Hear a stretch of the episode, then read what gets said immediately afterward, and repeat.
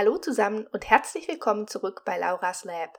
Mein Name ist Laura und ich arbeite als Molekularbiologin an der Universität Heidelberg an meiner Doktorarbeit.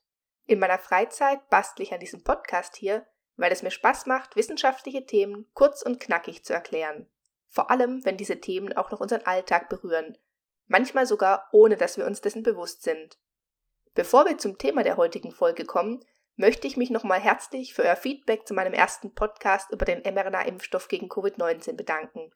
Ich hatte wirklich nicht damit gerechnet, dass sich so viele Menschen, nämlich über 250, diese Folge anhören. Vielen, vielen Dank für eure Unterstützung und es freut mich, dass ich offensichtlich ein Thema auswählen konnte, das euch wirklich unter den Nägeln brennt. Ich hoffe, das ist mir auch heute gelungen. Heute werden wir nämlich über die Blutspende sprechen. Ich habe mir dieses Thema ausgesucht, weil ich letzte Woche selber bei der Blutspende war und dort gelesen habe, dass in Deutschland jeden Tag über 14.000 Blutkonserven benötigt werden. Das ist gar nicht so erstaunlich, wenn man sich anschaut, dass das Deutsche Rote Kreuz schätzt, dass 80 Prozent der Deutschen mindestens einmal in ihrem Leben auf so eine Blutkonserve angewiesen sein werden. Erschreckenderweise geht trotzdem nur ein kleiner Teil von uns, nämlich zwei bis drei Prozent der Menschen regelmäßig zur Blutspende. Als ich dieses Mal auf dieser Spenderliege lag, habe ich mir überlegt, woran das liegen könnte und ich bin zu dem Schluss gekommen, dass vielleicht einfach zu wenig über die Blutspende bekannt ist. Deshalb möchte ich heute darüber sprechen, woraus unser Blut eigentlich besteht, was denn nach der Blutspende mit dem Blut passiert und wie sich unser Körper nach der Blutspende erholt.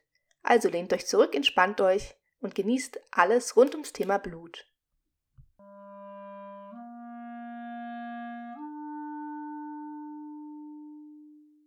Vereinfacht gesagt besteht unser Blut aus drei verschiedenen zellulären und einem flüssigen Bestandteil. Diesen flüssigen Bestandteil nennen wir Plasma und er macht einen Großteil des Blutvolumens aus.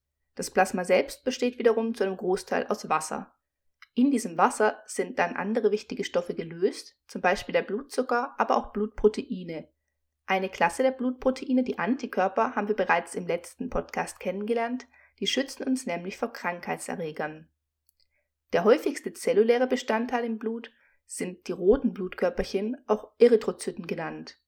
Ein Liter Blut enthält ca. 5 Billionen dieser Erythrozyten.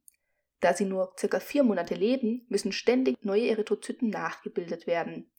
In unserem Rückenmark werden deshalb ca. 2 Millionen rote Blutkörperchen pro Sekunde gebildet. Die Hauptaufgabe der roten Blutkörperchen ist der Transport von Sauerstoff. Das heißt, sie müssen von der Lunge aus alle möglichen Körperteile erreichen können. Deshalb sind sie auch sehr klein und elastisch, damit sie sich durch alle kleinsten Blutgefäße quetschen können. Um Sauerstoff zu transportieren, enthalten die Erythrozyten ein Sauerstoffbindeprotein, das sogenannte Hämoglobin. Dieser Hämoglobin-Proteinkomplex enthält auch Eisen. Wenn im Körper nicht genug Eisen vorhanden ist, kann kein Hämoglobin und damit auch keine roten Blutkörperchen gebildet werden. Dann spricht man von einer Blutarmut, einer sogenannten Anämie. Deshalb ist Eisenmangel in der westlichen Welt auch einer der häufigsten Gründe für Blutarmut. Zum Glück kann dieser Eisenmangel relativ leicht durch Ernährung und im Notfall auch durch Eisentabletten behoben werden. Neben den roten Blutkörperchen schwimmen in unserem Blut auch die weißen Blutkörperchen, Leukozyten genannt. Die Leukozyten sind Teil unseres Abwehrsystems. Sie patrouillieren unseren Körper ständig auf der Suche nach Krankheitserregern. Im Normalfall gibt es in unserem Blut nur sehr wenige Leukozyten, auf ein Leukozyt kommen 700 rote Blutkörperchen. Wenn wir aber erkranken, explodiert die Zahl dieser Leukozyten schlagartig. Neben den Leukozyten und den Erythrozyten gibt es dann noch eine letzte Klasse von Blutzellen, die sogenannten Thrombozyten. Sie sind die kleinsten dieser Zellen, aber ebenfalls immens wichtig für uns, denn sie sorgen dafür, dass wenn wir uns verletzen, zum Beispiel mit einem Messer in der Küche schneiden, die Wunde nicht ewig weiter blutet, sondern das Blut gerinnt und die Wunde verschlossen wird. Zunächst sehen die Blutplättchen aus wie kleine runde Scheiben, aber während der Blutgerinnung stülpen sie Ärmchen aus, die ihnen helfen, sich an der Gefäßwand und aneinander festzuklammern. So bilden sie schließlich kleine Tromben aus, die Wunden verschließen können.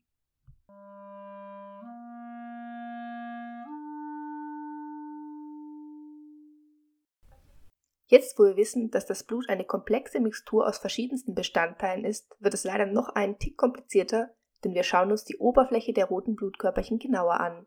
Die Oberflächenstruktur der roten Blutkörperchen bestimmt darüber, welche Blutgruppe man hat und wer wem Blut spenden kann.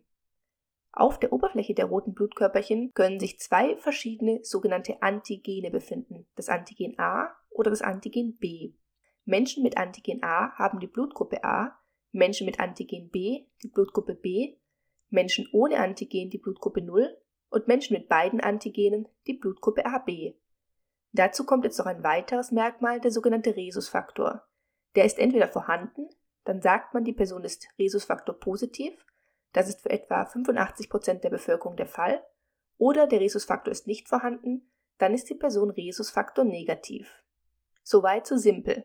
Interessant wird die Sache erst, wenn wir uns neben den Antigenen auch die dazugehörenden Antikörper anschauen.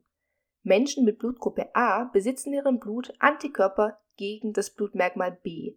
Menschen mit Blutgruppe B hingegen besitzen Antikörper gegen das Blutmerkmal A. Menschen mit Blutgruppe AB besitzen gar keine Antikörper gegen Blutmerkmale und Menschen mit Blutgruppe 0 besitzen Antikörper gegen A und B.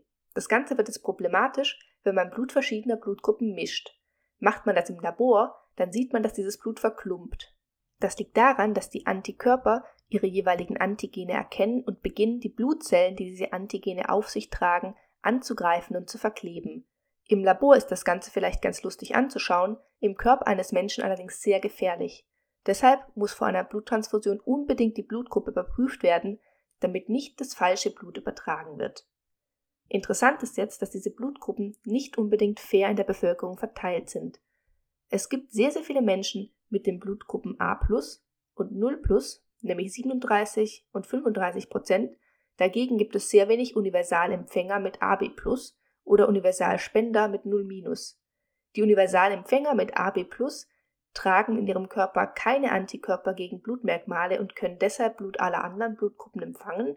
Sie machen 4% der Bevölkerung aus.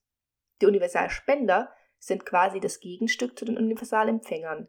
Sie haben Blutgruppe 0 das heißt, in ihrem Körper befinden sich Antikörper gegen alle möglichen Blutfaktoren. Sie können deshalb Blut von so gut wie niemand anderem empfangen, können aber ihr Blut allen spenden, da sie selbst auf ihren Blutzellen keine Antigene tragen.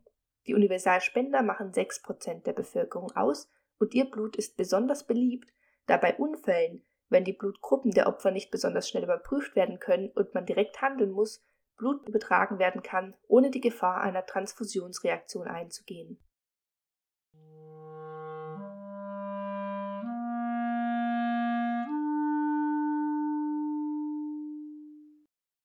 Falls gerade jemand mit einer seltenen Blutgruppe zuhört und sich überlegt, ob er oder sie demnächst zum ersten Mal zur Blutspende gehen sollte, beschreibe ich jetzt einmal schnell den Ablauf so einer Spende.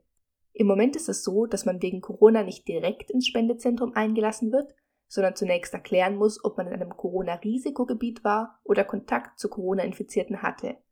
Passt alles, wird die Körpertemperatur gemessen und wenn man kein Fieber hat, darf man hereinkommen. Dann füllt man den Spenderfragebogen zum Gesundheitszustand aus. Der Fragebogen hilft, die Risiken für euch, aber auch für die EmpfängerInnen abzuschätzen.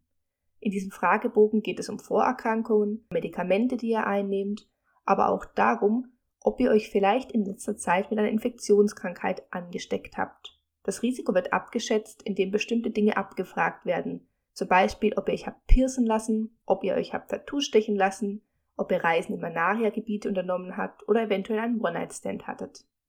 Später geht ihr mit diesem Fragebogen zum Arzt oder zur Ärztin, die dann den Gesundheitscheck durchführen der Blutdruck wird überprüft und euer Hämoglobinwert wird gemessen. Nur wenn der Hämoglobinwert stimmt, das heißt ihr nicht an Blutarmut leidet, dürft ihr weiter zur Spende.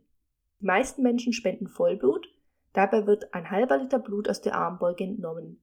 Das geht sehr schnell, nämlich etwa 10 bis 15 Minuten.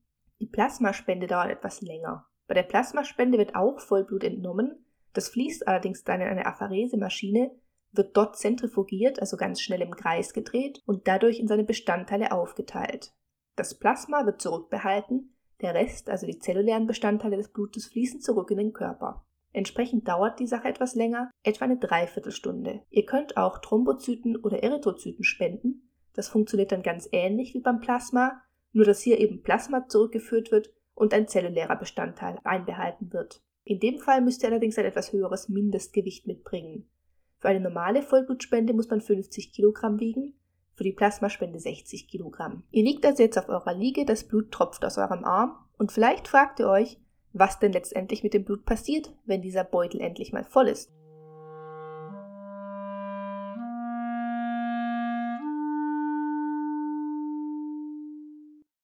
Sicher ist euch schon aufgefallen, dass bevor Blut in den großen Spendenbeutel fließt, in einem kleineren, separaten Beutel eine Blutprobe abgenommen wird. Die Probe wandert nun ins Labor und wird dort auf Infektionen mit HIV, Syphilis oder Hepatitis untersucht.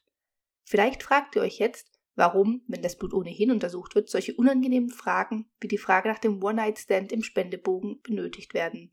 Das liegt daran, dass gewisse Infektionen erst mehrere Wochen nach dem Infektionszeitpunkt zuverlässig nachweisbar sind. Deshalb ist es besser, man ermittelt zunächst, welche Patienten einem Risiko ausgesetzt waren und schließt diese dann für kurze Zeit von der Spende aus. Das Schöne ist, dass SpenderInnen definitiv über das Ergebnis des Tests informiert werden, wenn er positiv ausfällt, sodass sie dann schnell reagieren können. Das Blut aus dem großen Blutbeutel wird nun durch Zentrifugation in seine Einzelbestandteile aufgetrennt. Zentrifugation bedeutet, dass das Blut sich schnell im Kreis dreht und je höher die Dichte der Blutbestandteile, desto weiter unten werden sie sich nach dieser Zentrifugation im Beutel befinden. Ganz unten landen die roten Blutkörperchen, in der Mitte folgen die Blutplättchen und die weißen Blutkörperchen und oben schwimmt das Plasma. Das Plasma kann abgenommen und bei minus 80 Grad Schock gefroren werden. Dann ist es anderthalb Jahre haltbar. Meist wird es in der Krebstherapie eingesetzt, man kann aber auch Antikörperpräparate daraus herstellen und damit Menschen helfen, die angeborene Störungen des Immunsystems haben. Die roten Blutkörperchen werden dann mit einer Nährlösung versetzt und sind bei 2 bis 6 Grad im Kühlschrank etwa 6 Wochen haltbar. Die roten Blutkörperchen sind das, was traditionell nach OPs oder Unfällen mit hohen Blutverlusten eingesetzt wird. Die weißen Blutkörperchen und Blutplättchen müssen noch durch Filtration voneinander getrennt werden. Dann werden die weißen Blutkörperchen entsorgt und die Blutplättchen innerhalb der nächsten vier Tage eingesetzt, zum Beispiel bei der Behandlung von Blutgerinnungsstörungen. Jetzt, wo wir wissen, was mit eurer Blutspende passiert, ist noch eine allerletzte Frage zu klären. Was passiert nach der Spende mit euch? Schließlich habt ihr einen halben Liter Blut verloren. Wie lange dauert es, diesen Verlust wieder auszugleichen?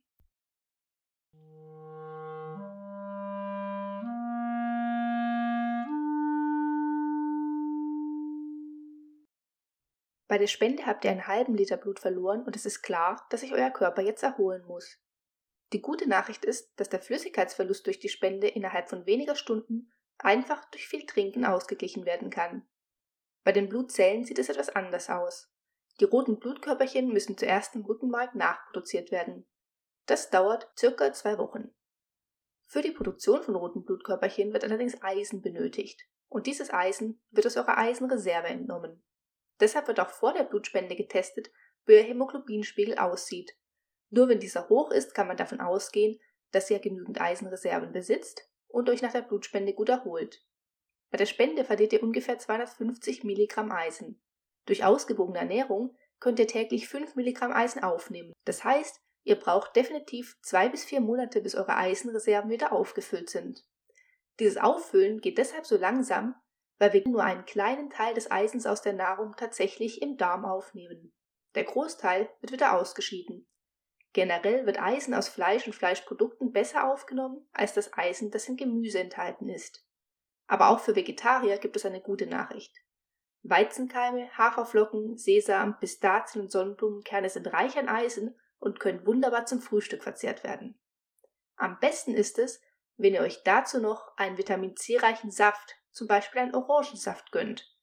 Denn dieses Vitamin C hilft, das Eisen besser aus der Nahrung aufzunehmen. Wenn ihr viel Eisen aufnehmen wollt, solltet ihr allerdings auf die gleichzeitige Einnahme von Milchprodukten, zum Beispiel Joghurt, verzichten. Generell gilt auch, Frauen brauchen etwas mehr Eisen als Männer, denn wir verlieren ja auch über die Menstruation immer mehr Blut. Deshalb dürfen wir auch etwas seltener Blut spenden. Männer können sechsmal im Jahr, Frauen nur viermal im Jahr Vollblut spenden. Jetzt, wo ihr wisst, wie die Blutspende abläuft, könnt ihr euch ja auch mal überlegen, ob ihr Lust habt, so eine Spende durchzuführen. Ich jedenfalls gönne mir jetzt meinen ärztlich verordneten O-Saft und wünsche euch einen schönen Rest Februar. Bis zum nächsten Mal.